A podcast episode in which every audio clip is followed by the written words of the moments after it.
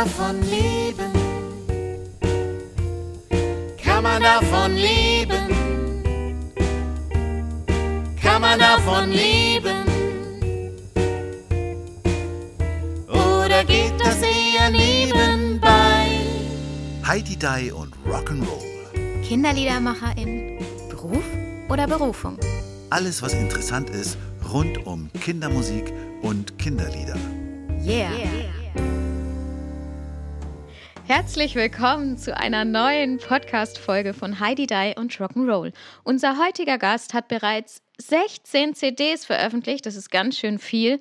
Und ähm, für ihn sind Kinder oder für ihn stehen die Kinder im Mittelpunkt.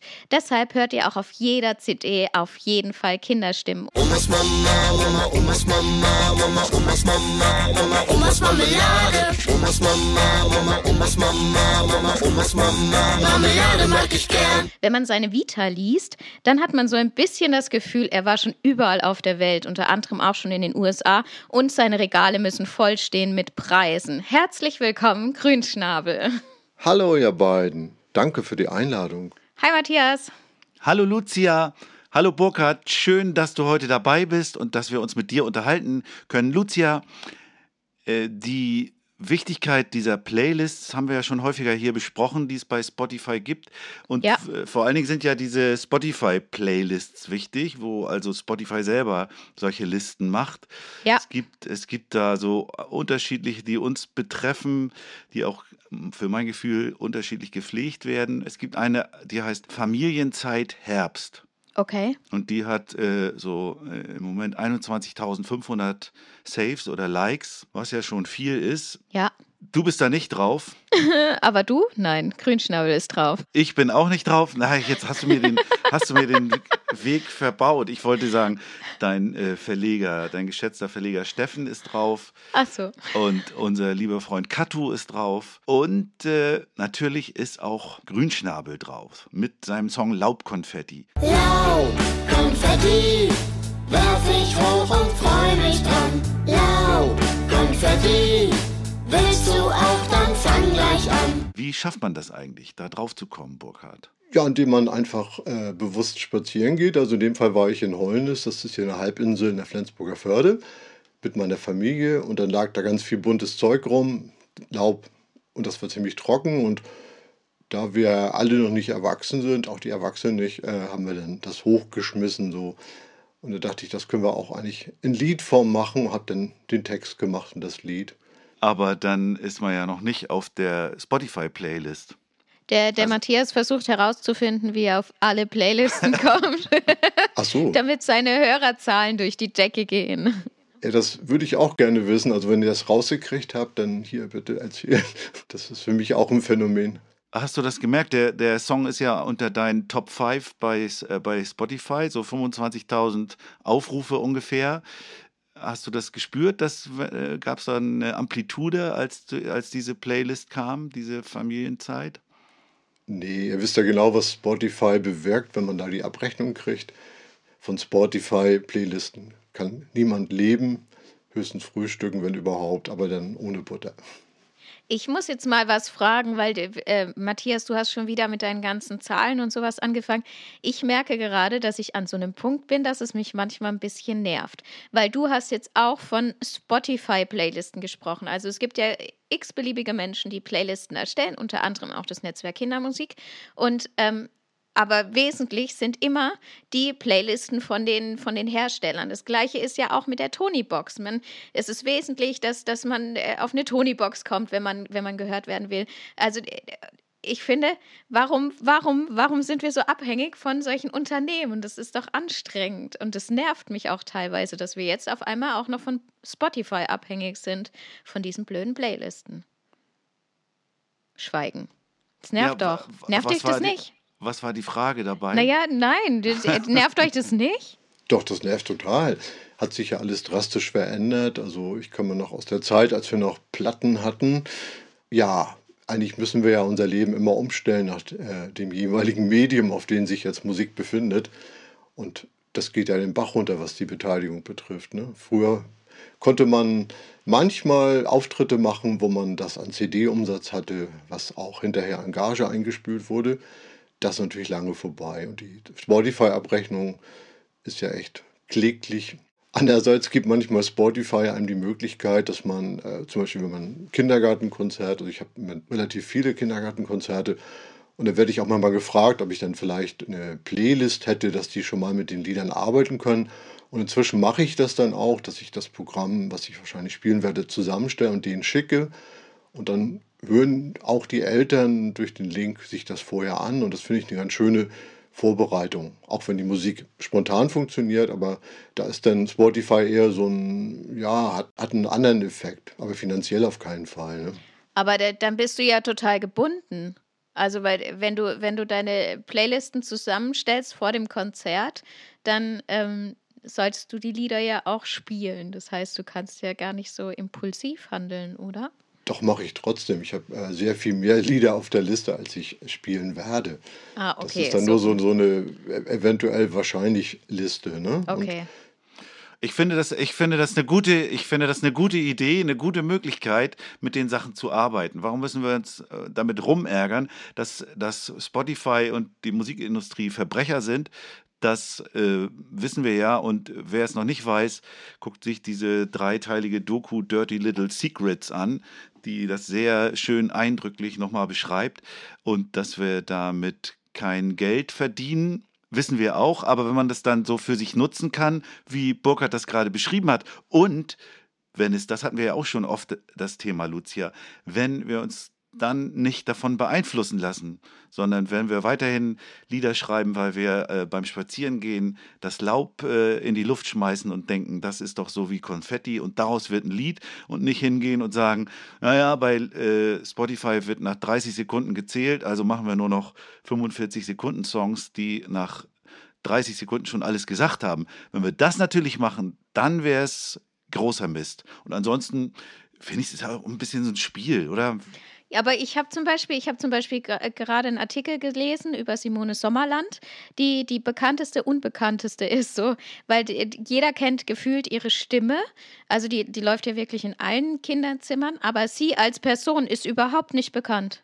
Wenn du diese Simone Sommerland, ich habe mich damit jetzt auch schon eingehender beschäftigt, wenn du dir die Stücke anhörst, hörst du seltener eine Frau singen, ehrlich gesagt. Also, weil du sagst, alle kennen ihre Stimme. Ich war dann auch überrascht, als ich las, dass die tatsächlich sogar Konzerte gibt. Aber äh, sonst hörst du eben eher einen Mann singen und äh, Kinder und eine Frau. Gut, ich habe jetzt noch nicht alle 400.000 äh, Songs durchgehört, aber äh, mein Eindruck ist, dass Simone Sommerland so fast ein Geist ist. Ja, aber, aber also weißt du, und ich war noch nicht ganz fertig, weil ich habe ja. jetzt gerade mitgekriegt, ich bin ja sehr viel auf Instagram unterwegs und dann habe ich mitgekriegt, dass eine äh, Künstlerin, die glaube ich eher aus der Erwachsenenmusik ist, ähm, einen Song rausgebracht hat für irgendeine Compilation, für weiß ich nicht, ob es unter deinem Bett oder keine Ahnung was war.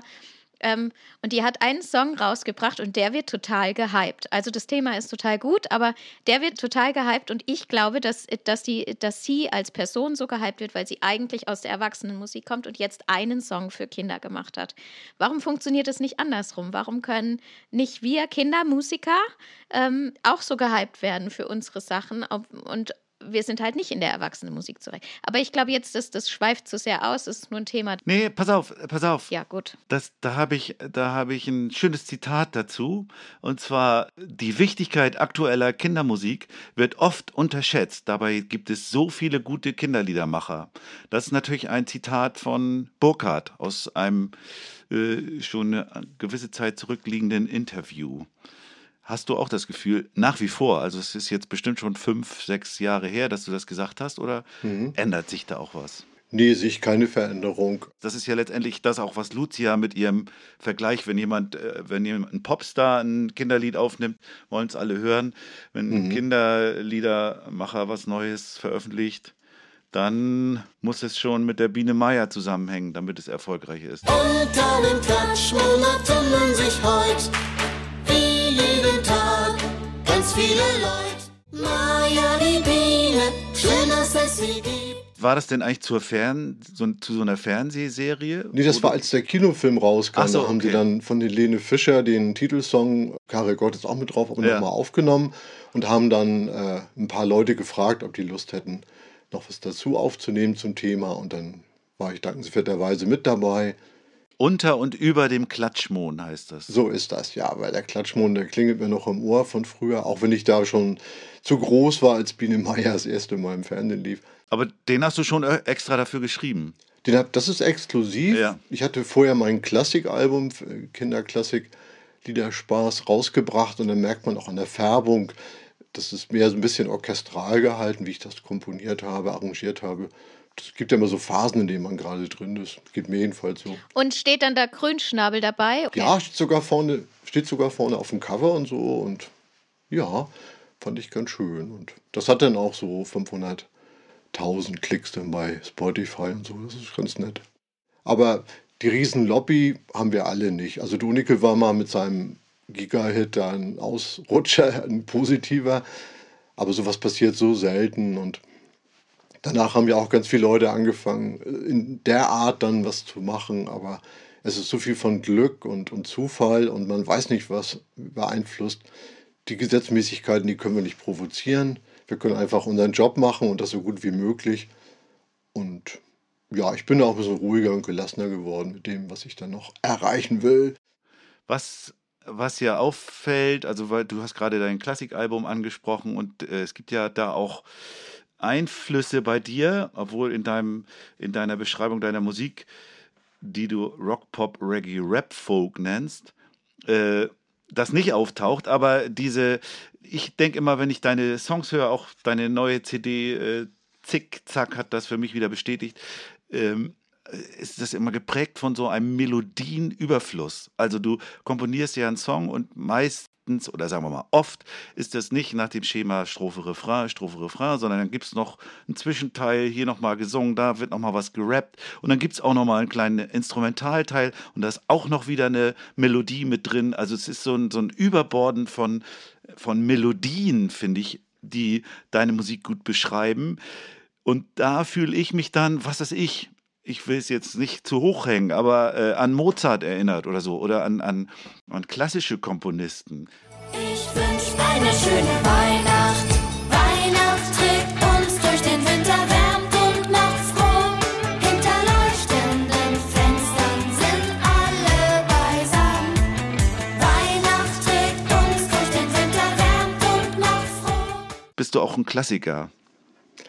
Ja, bin ich. Also ich habe äh, auch vor meinem Studium, ich habe ja mal Musik auf Lehramt studiert und das auch eine ganze Weile in der Schule ausgeübt. Äh, da habe ich natürlich viele Kontakte zu Klassik bekommen, die ich noch nicht hatte. Aber vorher habe ich auch schon Klassik gehört, mitunter auch eben im Zusammenhang mit irgendwelchen Bands, die klassische Motive verwendet haben. Manfred Mann's Earth Band, da heißt dann ja, also Joybringer ist ja von Holst, ist vielleicht bekannt, oder die haben Strawinskys Feuervogel, heißt dann Starbe, da, da, da, da. Ne? Und das hat mich dann inspiriert, dieses Klassikalbum zu machen. Und ja, in neueren Infos habe ich auch das Wort Klassik wieder drin, weil ich meine Art zu arrangieren auch ein bisschen ja, analog zu Klassik auch mache. Also da kommen ja dann doch vierstimmige Saxophon-Sachen drin vor.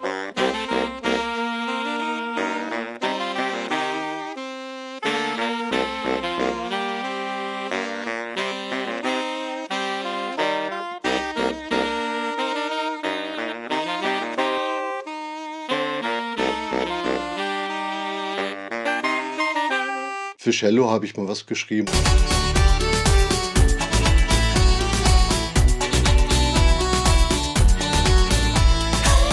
Oder auch ein Lied, das heißt Das Orchester. Und das hat mich auch geprägt. Ne? Also ich bin ein Vielhörer und das ist im Klassik auch mit dabei. Ne? Violine, Bratsche, Cello, Kontrabass. Streicher nennt man die. Geige spielen macht Spaß. Kennen sich vorzüglich mit vier Seiten aus. Streichen oder zupfen, haben den Bogen raus. Und werden dann alle Instrumente bei dir live eingespielt oder äh, greifst du auf Synthesizer zurück?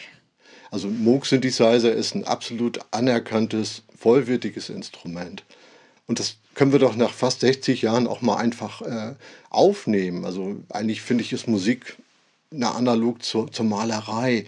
Da gibt es dann neue Farben, vielleicht Mischung mit Acryl oder sonst was. Und die Maler benutzen das. Und dann sagt keiner, du hast ja nicht die alten Farben verwendet. Warum denn? Ne? Wieso nimmst du neue Farben? Und das möchte ich nicht. Ich möchte die ganze Palette, die mir zur Verfügung steht, benutzen. Und Instrumente, die ich jetzt nicht habe, nicht spielen kann und auch keinen Gastmusiker zur Verfügung habe, die ahme ich halt nach mit äh, Klängen und also ich sehe mich als so ein Soundtüftler und benutze das dann entsprechend. Sind ja dann auch äh, Loops dabei äh, und und Samples, wo du also sozusagen, äh, wo schon jemand anders irgendwie was äh, musikalisch mit beisteuert, wenn, wenn man was macht. Und das ist ein mhm. interessantes Thema, finde ich.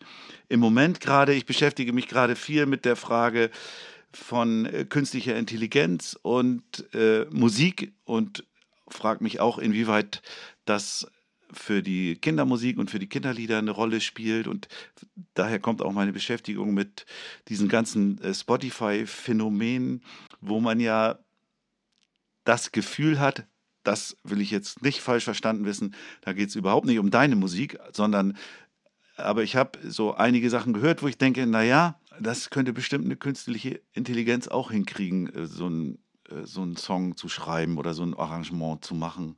Und da, da ist ja irgendwo dann der Kipppunkt. Klar, ein Moog-Synthesizer ist eine, ein eigenes Instrument, aber wenn man dann äh, anfängt, also mache ich ja auch, äh, irgendwie so einen Drum-Loop zu nehmen und auf dem was aufzubauen, dann äh, hat man ja schon ein bisschen was aus der Hand gegeben.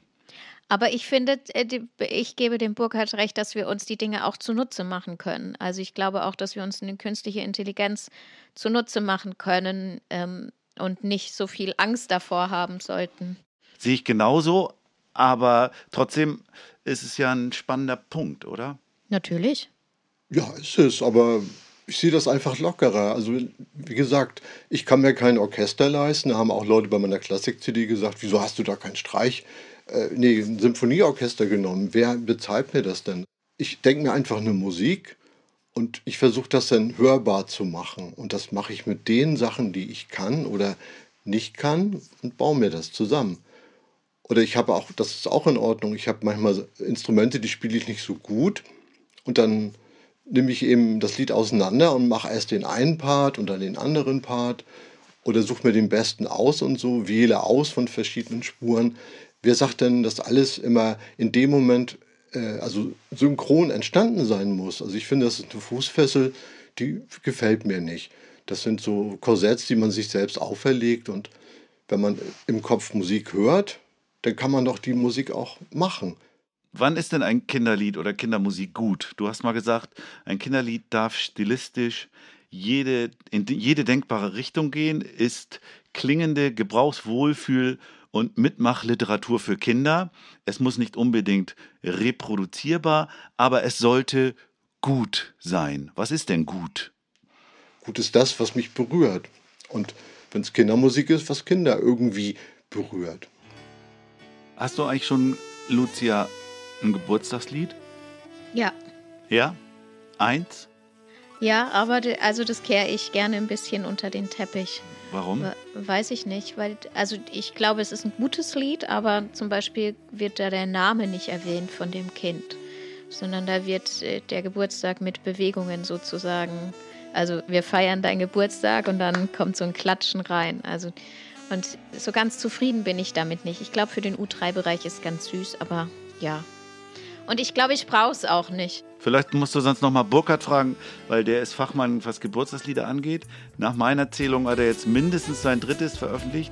Das reicht nicht. Ich weiß das, weil ich bei einem sogar mal mitsingen durfte. Das ist allerdings schon ein bisschen, ein bisschen älter, schon über 20 Jahre alt. Das hieß, heute habe ich Geburtstag. Da haben wir zusammen mit Hauke und ich glaube auch mit Geraldino und was weiß ich, da hat, hat die halbe Mannschaft mitgesungen, oder? Birte und ihre Tochter, ja. Ja. Mhm. Heute habe ich Geburtstag. Mein Lieblingskuchen steht vor mir. Ich puste alle Kerzen aus und wünsch mir etwas Tolles. Doch was das ist, das sag ich nicht mal dir. Heute krieg ich auch Geschenke. Heute sind alle zu mir nett. Geburtstags Kinder haben keine Hausaufgaben auf und müssen abends nicht so früh ins Bett. Warum hast du so viele Geburtstagslieder? Äh, Geburtstag ist was Besonderes und meine Eltern haben auf eine schöne Art immer uns das Gefühl gegeben, dass Geburtstag ein besonderer Tag ist. Das habe ich mit meinen Kindern auch fortgeführt und die feiern das da, wo sie jetzt wohnen, eben auch so. Ja, Enkelkinder gibt es noch nicht, aber die werden das bestimmt auch so feiern. Und ich finde, Geburtstag ist einfach ein Personentag. Da muss der Name auch gar nicht drin vorkommen, aber dieses Gefühl, Mann, das ist was Besonderes, das lebe ich auch. Ich liebe sowieso auch Weihnachten ähnlich und Ostern. Also zu den drei Themen habe ich sehr viele Lieder. Und wenn die Wörter nicht mehr ausreichen, dass ich mir halt neuen Gruß einfallen, wie auf der neuen CD. Gratutita Latilon heißt da ein Lied.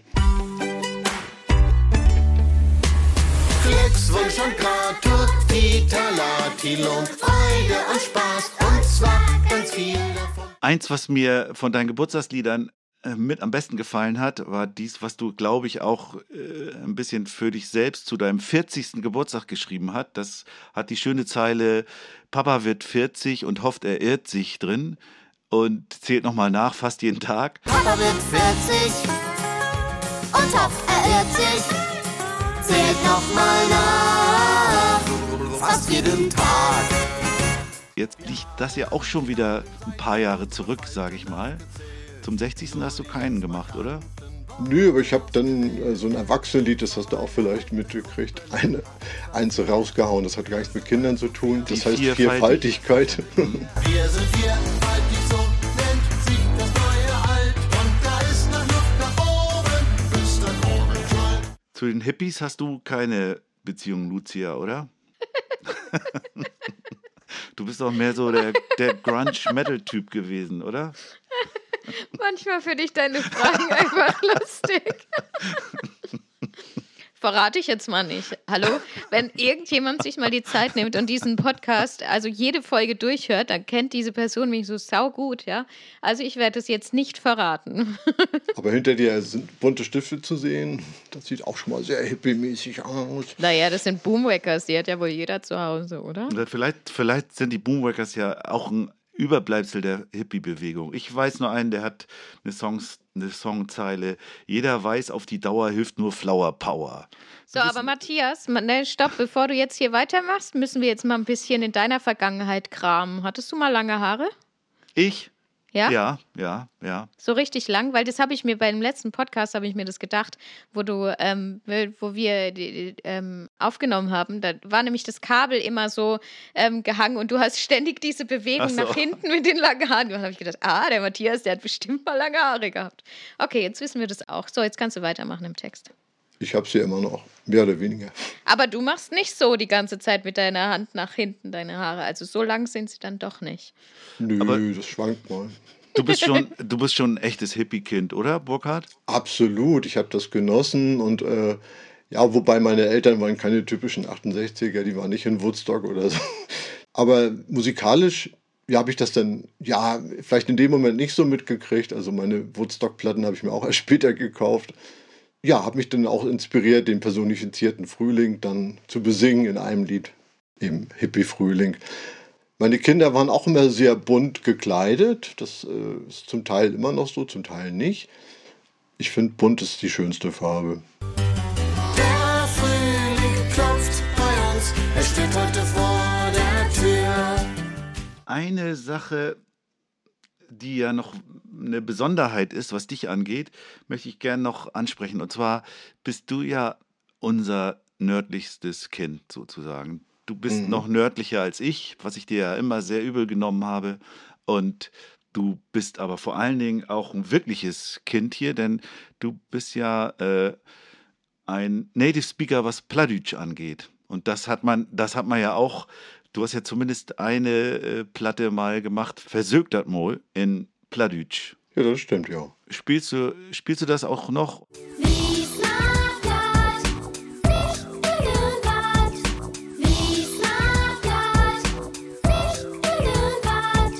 Live spiele ich das plattdeutsche Programm ab und zu mal so halb und halb.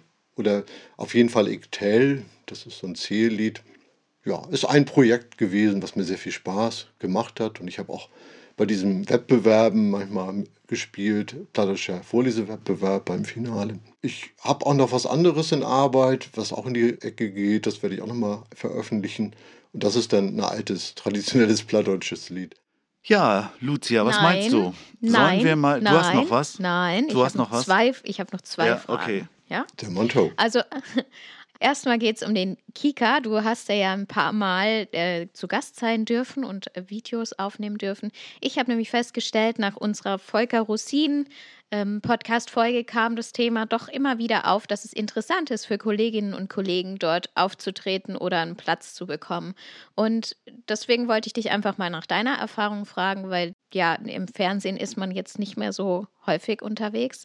Wie war das für dich damals? Hat es dir was gebracht? Hat es Spaß gemacht? Hast du coole Videos zu Hause, ähm, die du immer mal wieder zeigen kannst? Wie ist es?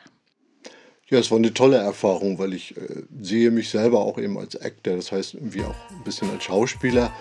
Und bei einigen Clips hatten wir sogar die Möglichkeit, wenn ich wir sage, meine ich eben auch meine Kinder und die beteiligten anderen Personen. Wir hatten die Möglichkeit, da manchmal auch unsere eigenen Ideen mit reinzupacken. Also wir haben zum Beispiel in Heiterbu, also der größten Stadt Nordeuropas, jedenfalls vor 1000 Jahren, haben wir dann mit 30 Komparsen-Wikingern einen Clip gedreht.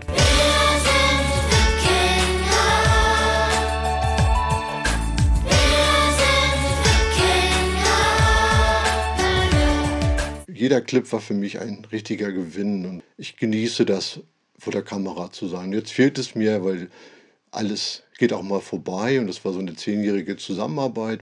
Inzwischen sind da auch viele Wechsel drin, aber ich glaube, die Angelika, die nach wie vor das macht, die ist, glaube ich, auch beim Kongress. Also, wenn man da was will, die vielleicht mal ansprechen. Angelika Fetsch vom Kika ist gemeint, ne? Genau, Würdest du das äh, Kolleginnen und Kollegen empfehlen, sich einen Platz im Fernsehen mal zu suchen oder sich zu bewerben? Oder würdest du. Ja, den sucht man sich nicht so einfach. Das ist von so vielen Zufällen begleitet. Äh, ich weiß auch nicht, ich habe da Glück gehabt. Ich bin da sehr froh drüber und ich freue mich, wenn ich die Clips sehe. Also ganz früher hatten die jeden Tag ein Lied, das sie gebracht haben. Da hieß das noch Musikbox mit Doppel X. Da haben wir auch damals in der Räucherei gespielt, Matthias auch. Und da haben die Live-Clips dann gesendet und dann ist daraus dann irgendwie so eine Zusammenarbeit geworden, aber erst fünf Jahre später. Ne? Also wenn man diese Clips, die kann man sich gar nicht mehr angucken. Das war schon äh, wirklich noch sehr pfadfindermäßig. Also wir haben einen Tag lang Festival in der Räucherei gemacht und den Tag haben die komplett mitgeschnitten und haben dann aus diesen live äh, dargebotenen Songs so einzelne Songclips gemacht und die liefen dann immer morgens um sechs oder sowas im Kika. Aber immerhin. Ja, aber morgens genau. um sechs, da sitzen alle Kinder vorm Fernseher. Aber es war, es war tatsächlich, es war tatsächlich, da hat Burkhard schon recht, es war noch eine tägliche Sendung mit, äh, mit zwar einem Kinderlied nur, aber so jetzt ist es, was weiß ich noch, ist es noch wöchentlich, weiß ich gar nicht mehr, Singalarm mit einer Viertelstunde. Ja, Eine Weile war das auch nur einmal im Monat. Ne? Also der Singers Musikbox damals. Okay. Ich dachte nur, wenn ich dich hier schon mal im Podcast habe, frage ich mal nach, nachdem ich gemerkt habe, dass das Interesse doch größer ist, als ich gedacht hätte. Und äh, Frage Nummer zwei, die müssen wir nur ein bisschen kürzer, glaube ich, halten, weil wir müssen ja noch ein paar andere Punkte abarbeiten sozusagen, ähm, ist, ist die Frage, wie du auf großen Bühnen stehst. Du hast ähm, in deiner Vita stehen, dass du sowohl auf kleinen Bühnen, also gehe ich davon aus, auch Kita-Konzerte und sowas spielst und unter anderem auch auf großen Bühnen stehst. Ich habe die Erfahrung gemacht, wenn ich auf großen Bühnen bin, fühle ich mich total verloren und habe ähm, so dieses Gefühl entwickelt, ich möchte, glaube ich, wenn dann mit Band auf der Bühne stehen, auf so großen Bühnen oder vielleicht doch zu Playback greifen, aber da kann ich mich nicht so ganz mit anfreunden. Also wie stehst du auf großen Bühnen? Also ich fühle mich da wohl. Ich habe äh, Spaß dran, eine große Menschenmenge dazu zu bringen, mitzutun. Und ich nutze da auch im Einspieler, das heißt, die Hauptstimme fehlt dann, um die Arme frei zu haben. Eine Weile habe ich auch mit Band gearbeitet, aber Hand aufs Herz, die wurden meistens nicht gebucht. Bei vielen Veranstaltern das immer nur wichtig ist, dass die Sache nicht so teuer wird. Und dann haben die gesagt, ja, können Sie es auch alleine machen. Ne? Mit mit Kinderchor trete ich im Moment auch nicht mehr auf. Also meine Kinder haben mich begleitet, aber die sind jetzt rausgewachsen, alle Mitte 20. Und für die CDs habe ich dann immer wieder einen neuen Chor, aber mit denen bin ich noch nicht getourt. Ich kann auch mit einem Halbplayback eine Menschenmenge bewegen und habe da auch entsprechendes Liedmaterial, was äh, dann funktioniert. Und das ist wirklich einfach schön, wenn da 500 Leute sitzen oder so. Also meine jüngste Tochter, die war damals fünf, da haben wir bei Geraldino sind wir gewesen, haben wir auch sogar den ersten Platz gemacht bei dem Kinderliederwettbewerb mit Rapunzel, Rapunzel besser gesagt. Rapunzel, du bist ein Star und nicht nur wegen ein Haar. Dein Name, der macht es klar, dass Rappen für dich wirklich noch nicht schwierig war. Ihr kennt doch das Märchen von dem Turm. Ohne Leiter keine Treppe war da, kein Fahrstuhl und so weiter. Am Fenster oben saß und kämmte ihre Strähnen. Rapunzel, na, ich wollte noch erwähnen, dass die Haare sehr lang waren. Ich habe da Spaß dran. Ich habe auch zwei Identitäten. Einmal bin ich so der zurückgezogene Soundtüftler hier in meinem Studio und auf der anderen Seite bin ich eine Rampensau. Ja, wer mich kennt, kennt beide Persönlichkeiten, aber ein bisschen das, ist das wie Jekyll and Hyde. Ne? Ich habe aber auch Spaß, in Kindergärten zu spielen, aber so richtig große Hallen, so wie in Nürnberg, das war einfach wunderschön. Ne? Ich genieße das. Okay, danke schön. Und jetzt gebe ich weiter an Matthias, denn der wartet. Gell? Ja, wir haben ja schon einiges gehört, äh, was jetzt nochmal vertieft wird, äh, nämlich was, wo es um dich geht und um deine persönlichen und musikalischen Einflüsse. Wir kommen zu deinen Lebensliedern.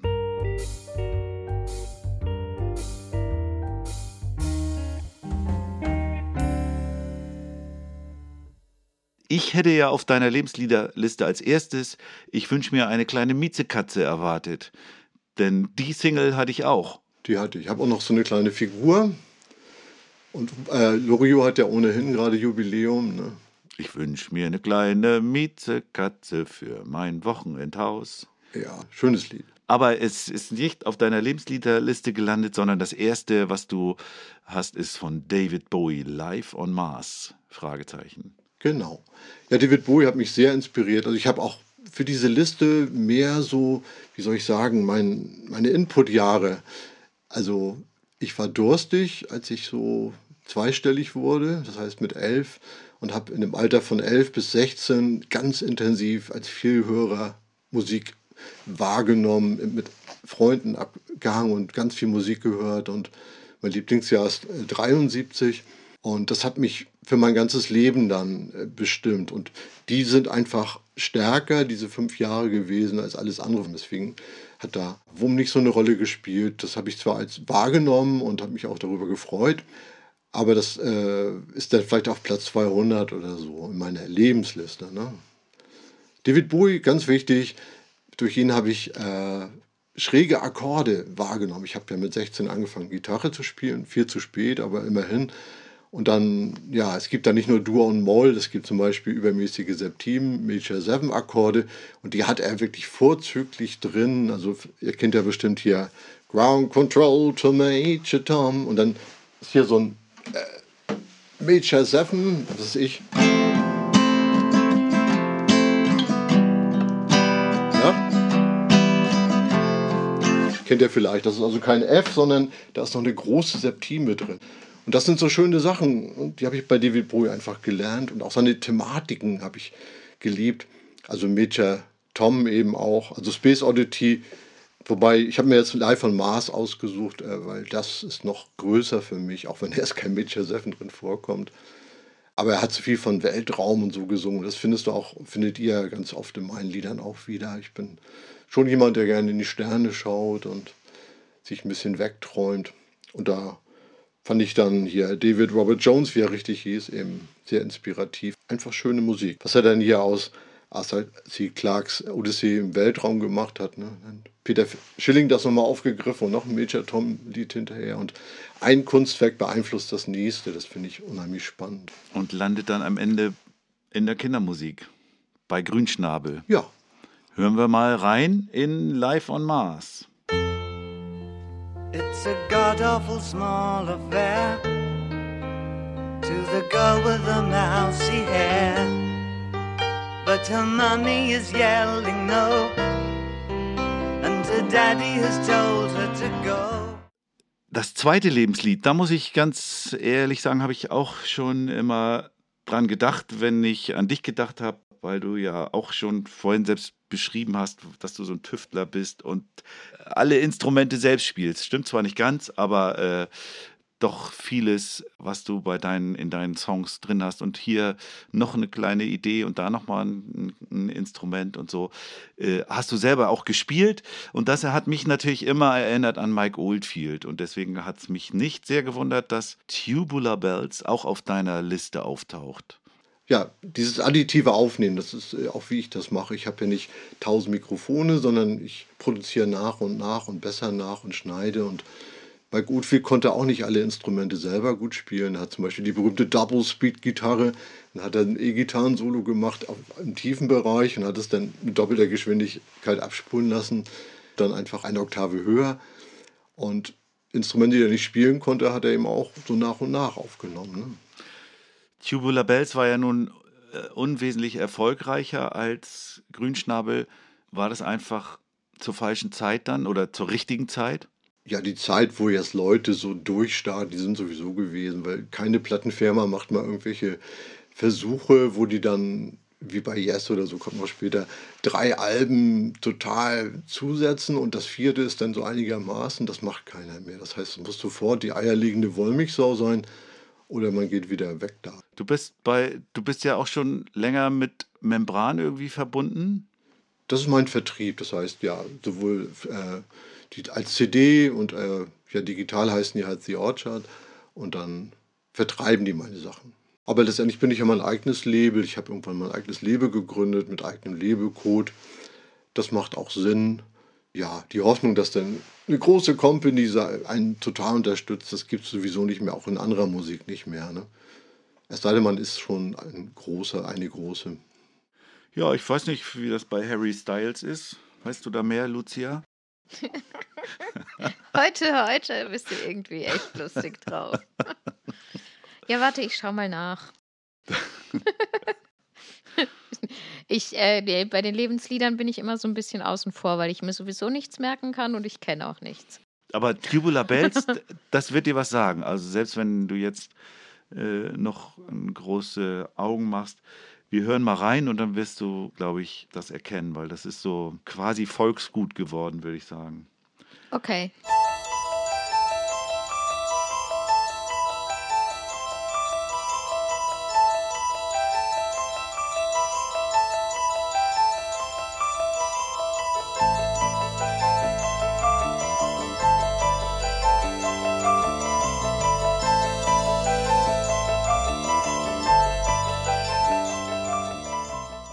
So, als nächstes muss ich eine kleine Geschichte wieder erzählen. Ich bin ein bisschen jünger als du und äh, habe diese frühen 70er nicht mehr nicht so direkt erlebt äh, als Konsument, so wie du. Ich wurde dann erst so Mitte bis Ende der 70er da eher beeinflusst, aber ich hatte so ältere Cousins und dann habe ich mal von denen einen ganzen Strang Singles geerbt. Singles muss man für die Jüngeren erklären, das waren so äh, Schallplatten, die auf äh, schnellerer Geschwindigkeit abgespielt wurden und wo ein Song drauf war. Äh, und normalerweise hatten diese Singles eine A- und eine B-Seite. Auf, auf der A-Seite war der Hit und auf der B-Seite war äh, irgendein anderer Song, den, der nicht ganz so wichtig war. Und ich habe dann eine Single gehabt, die habe ich damals als junger Mensch nicht wirklich verstanden. Das war eine Single, da war irgendwie so ein Gemälde drauf, da stand nichts drauf, nicht welche Band und was. Und dann war es eben innen drin stand zwar drauf, von wem das war und auch wie die Songs hießen, aber stand nicht A- oder B-Seite. Lange Zeit habe ich die B-Seite für die A-Seite gehalten. Die B-Seite hieß Misty Mountain Hop und die A-Seite war Black Dog von Led Zeppelin. Lange Rede, kurzer Sinn. Was hat das für dich bedeutet, Burkhard? Ich finde dieses Lied, war ein guter Einstieg in Heavy Rock und eigentlich ist es ja so Blues Rock, kann man sagen. Es ist also öfter im Zwölfer-Schema. Und ich fand das einfach grandios. Auch jetzt Led Zeppelin, die dritte zum Beispiel LP, da ist ganz viel Folk mit drin, mit viel Mandoline. Ich glaube, das hat mich auch inspiriert, irgendwann eine Mandoline zu kaufen und zu lernen. Wobei die Folkmusik auch, aber Led Zeppelin auch. Aber Black Dog ist für mich so der Favorite, kommt noch lange vor Starry to Heaven. Das ganze Album ist grandios und hat mich abgeholt im Jahr, äh, ich glaube, 72 oder so. Habe ich zum Geburtstag von meinen Eltern gekriegt. Hören wir mal rein. Das, äh, das was ich, ich daran immer reizvoll fand, war dieses Wechselspiel, was sonst vielleicht nicht so üblich war im Hard Rock von A Cappella-Gesang und äh, Bandeinsatz.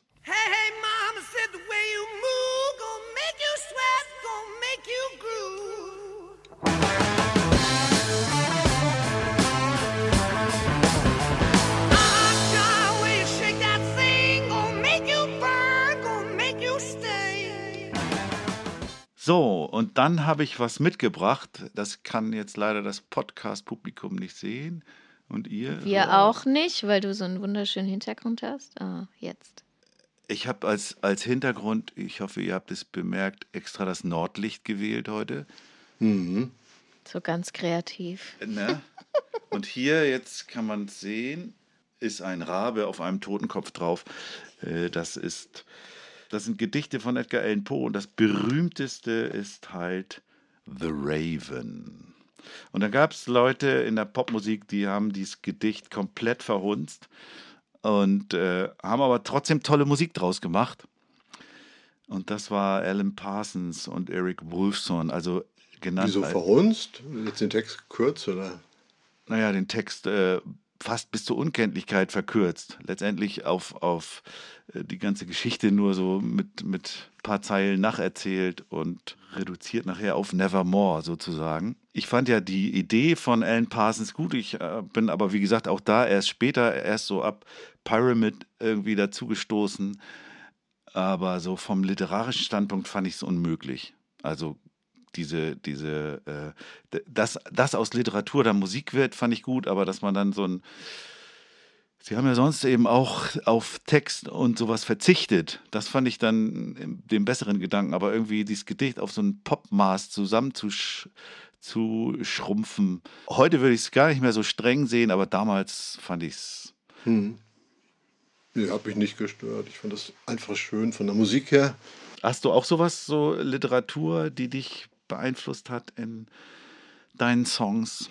Ja, also da geht es mir so eigentlich wie uns allen ne, bei Kindermusik. Also jetzt äh, 42, Douglas Adams, habe ich alles gelesen, habe die Bücher auch in Comicform und als Hörspiel und als Buch stehen.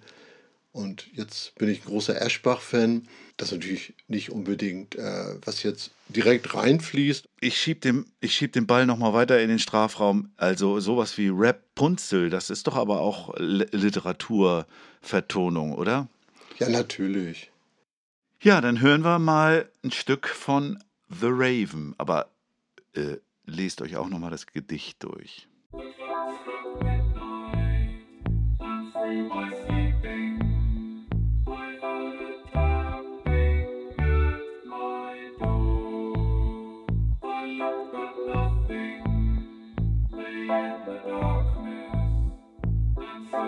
Und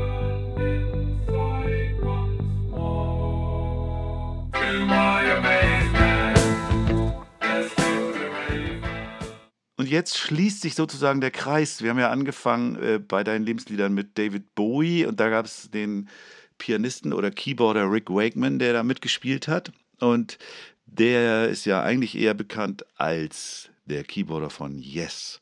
Vier oder fünfmal ein- und ausgestiegen, glaube ich. Und du hast, kann man das überhaupt bei Yes sagen, so den größten Hit ausgewählt, Roundabout.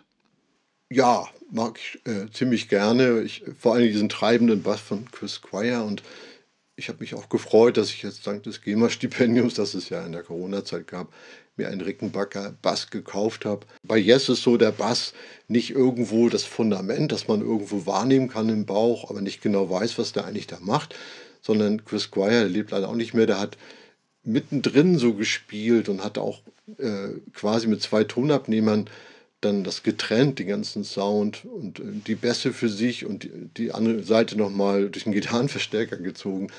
Also das sind ganz viele Zwischenmelodien, die er eben gespielt hat und die machen die Musik auch unheimlich groß und ich mag diese Art von Musik, wo man drin stöbern kann, was entdecken kann, wie ein Wimmelbild, ein akustisches und ja, versuche eben jetzt dem ein bisschen nachzueifern. Ich bin noch dran, also auf der Bühne habe ich noch keinen Bass gespielt, aber jetzt bei vielen Aufnahmen, gerade für die neue CD.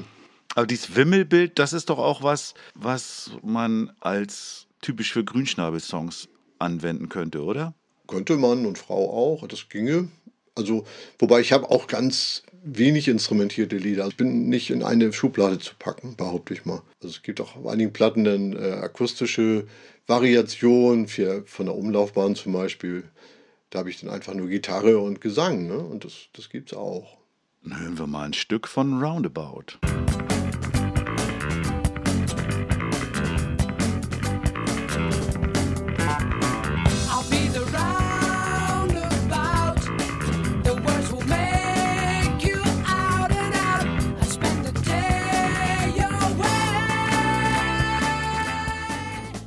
Ja, und jetzt kommt das Spiel.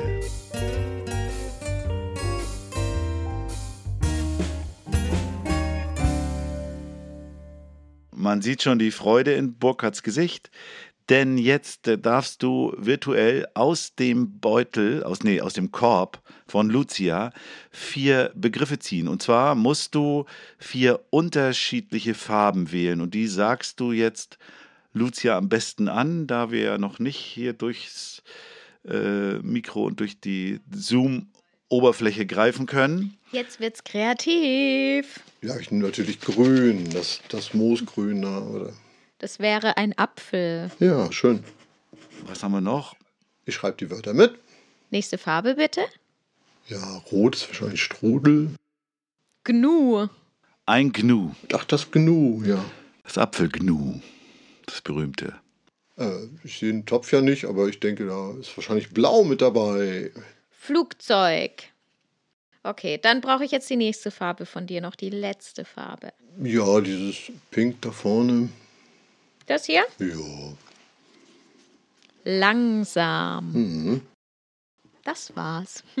Jetzt haben wir die vier Begriffe Apfel, Gnu, Flugzeug und langsam. Und daraus wird jetzt Burkhard Wegner, also known as Grünschnabel, an seinem Rickenbacker Bass, nein, Entschuldigung, es ist eine äh, Akustikgitarre, einen Song entstehen lassen, hier in Echtzeit und ohne doppelten Boden werden wir Zeuge und Zeuginnen davon, wie jetzt hier ein Song entsteht.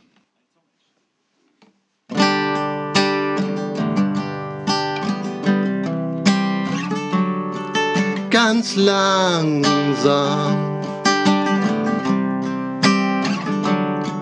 Fällt der Apfel dem Gnu vor die Füße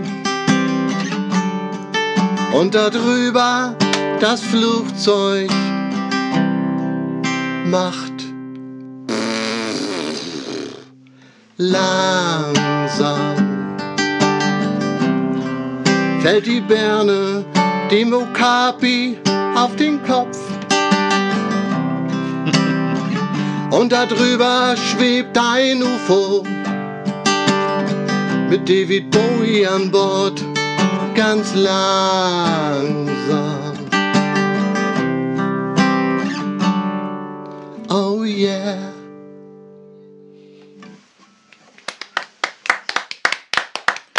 Bravo, da, und da zeichnen sich ja schon jede Menge weitere Strophen ab.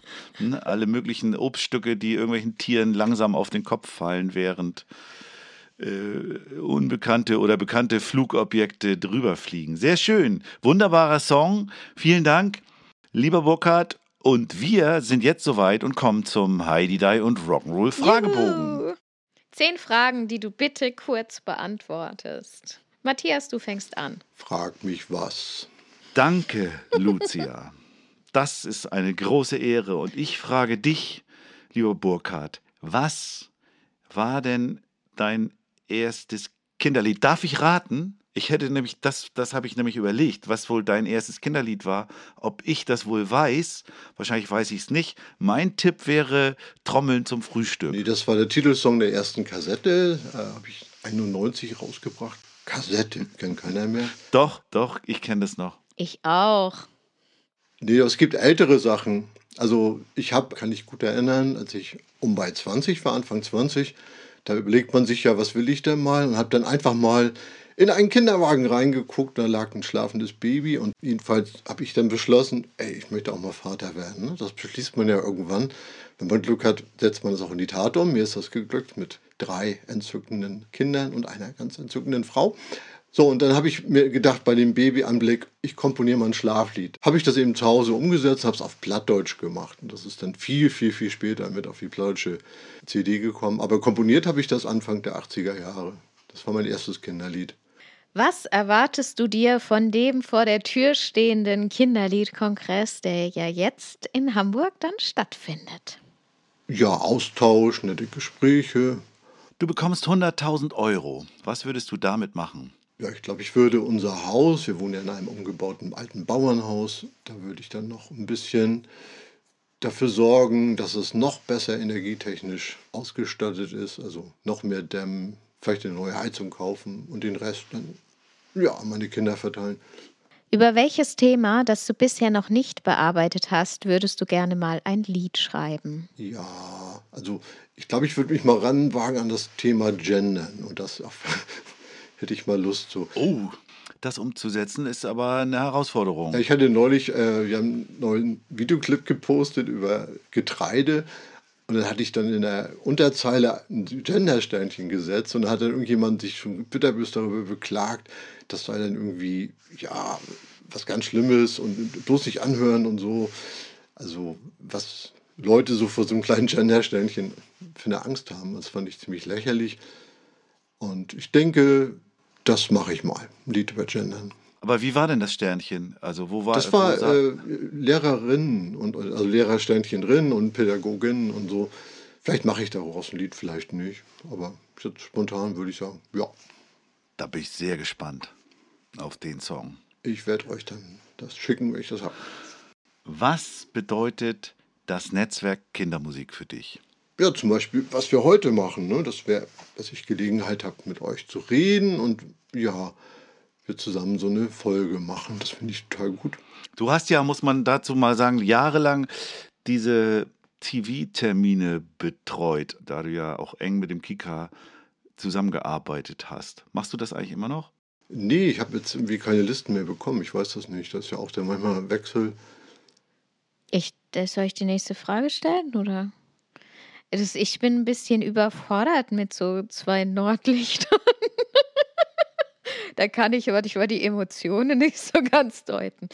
Okay, nächste Frage. Ach so, eigentlich bin ich aber, ich habe auch polnische Vorfahren und sonst wie Wikinger-Vorfahren. Also ich bin kein typisches Nordlicht. Trotzdem, äh, trotzdem ist es anders als bei uns. ja. Okay, nächste Frage. Welchem Genre würdest du dich zuordnen? Äh, gar keinem. Ungewöhnliche Musik für Kinder.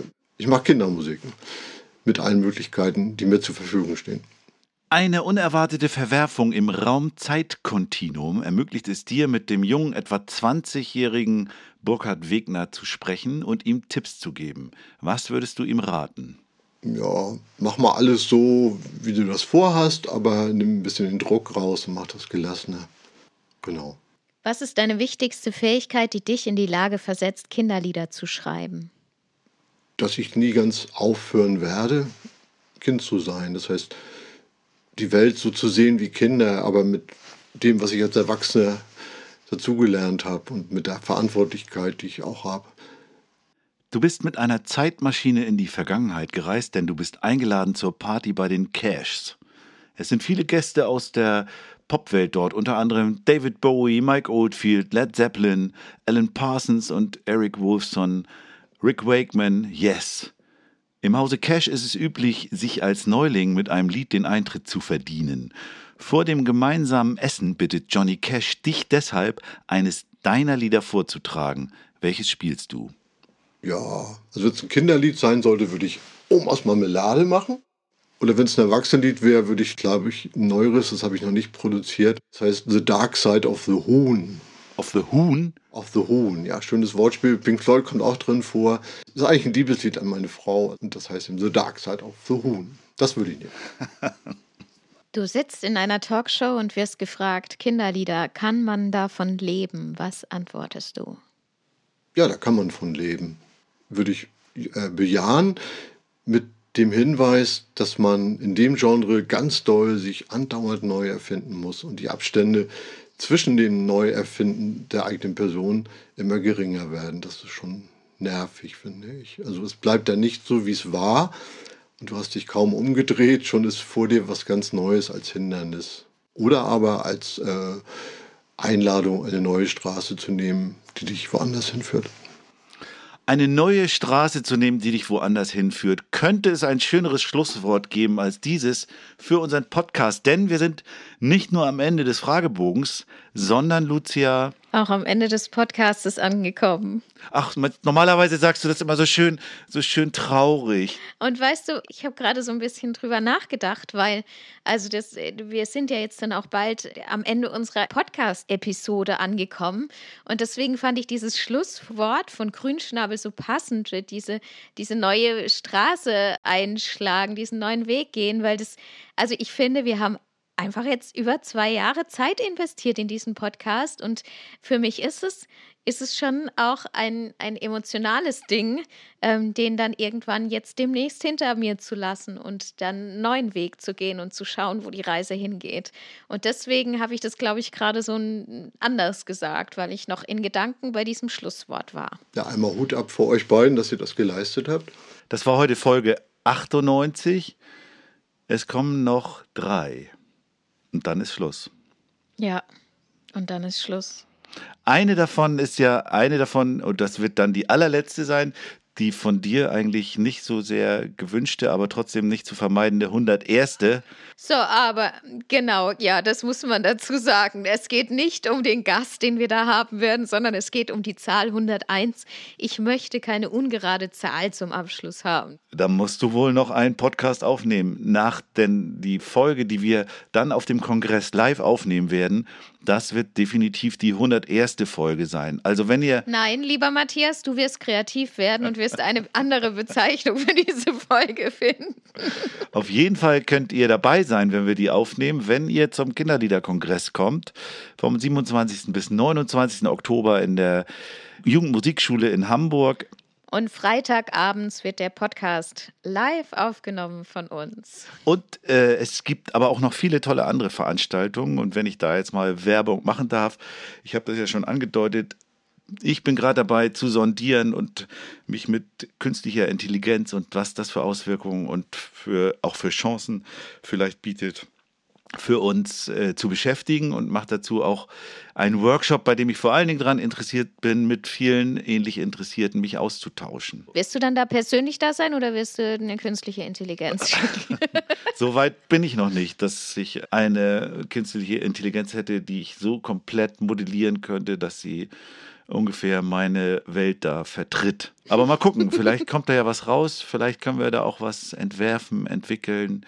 Ich äh, habe die Idee, wir haben schon seit Jahren, da wirst du dich auch erinnern, Burkhard, immer dieses Projekt gehabt, Menschen, die mit Kinderliedern arbeiten, pädagogischen Fachkräften, mal so eine Art Katalog zur Verfügung zu stellen, wo sie suchen können und finden, wenn sie irgendwas suchen zum Thema Gendern, zum Thema Ritter, zum Thema Frühling, zum Thema was weiß ich.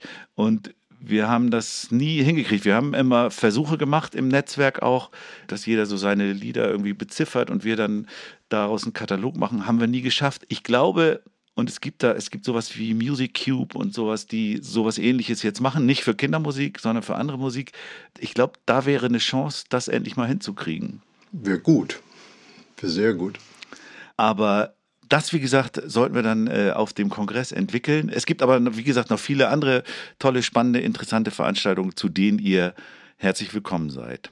Und wir sind auch da, ja? Also das, das dürfte eigentlich schon Grund genug sein zu kommen. ich komme auch. Ja, schön. Sehr schön. Äh, vielen Dank, Grünschnabel, sage ich jetzt mal, weil das ist ja dein Künstlername, dass du dir die Zeit genommen hast und hier unser Gast warst. Ich danke euch, dass ihr die Zeit mit mir verbracht habt. Und jetzt darfst du weitermachen, Matthias. Alle Songs, also die Burkhards Lebenslieder und auch seine Songs, über die wir gesprochen haben, findet ihr wieder in der begleitenden Playlist bei Spotify. Könnt ihr euch äh, anhören, wie sich das äh, aufeinander bezieht, was wir da für Musik hören. Ein riesengroßes Dankeschön geht auch an das Netzwerk Kindermusik, die diesen Podcast sponsern. Diese Folgen möglich gemacht haben überall. Ja, und dann bleibt eigentlich nur noch. Bleibt dir das Tschüss anzubieten. Tschüss. Ja, tschüss in die weite Welt. Tschüss.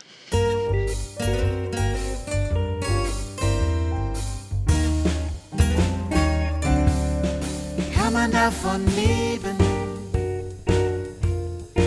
Kann man davon leben? Kann man davon leben? Oder geht das eher nicht?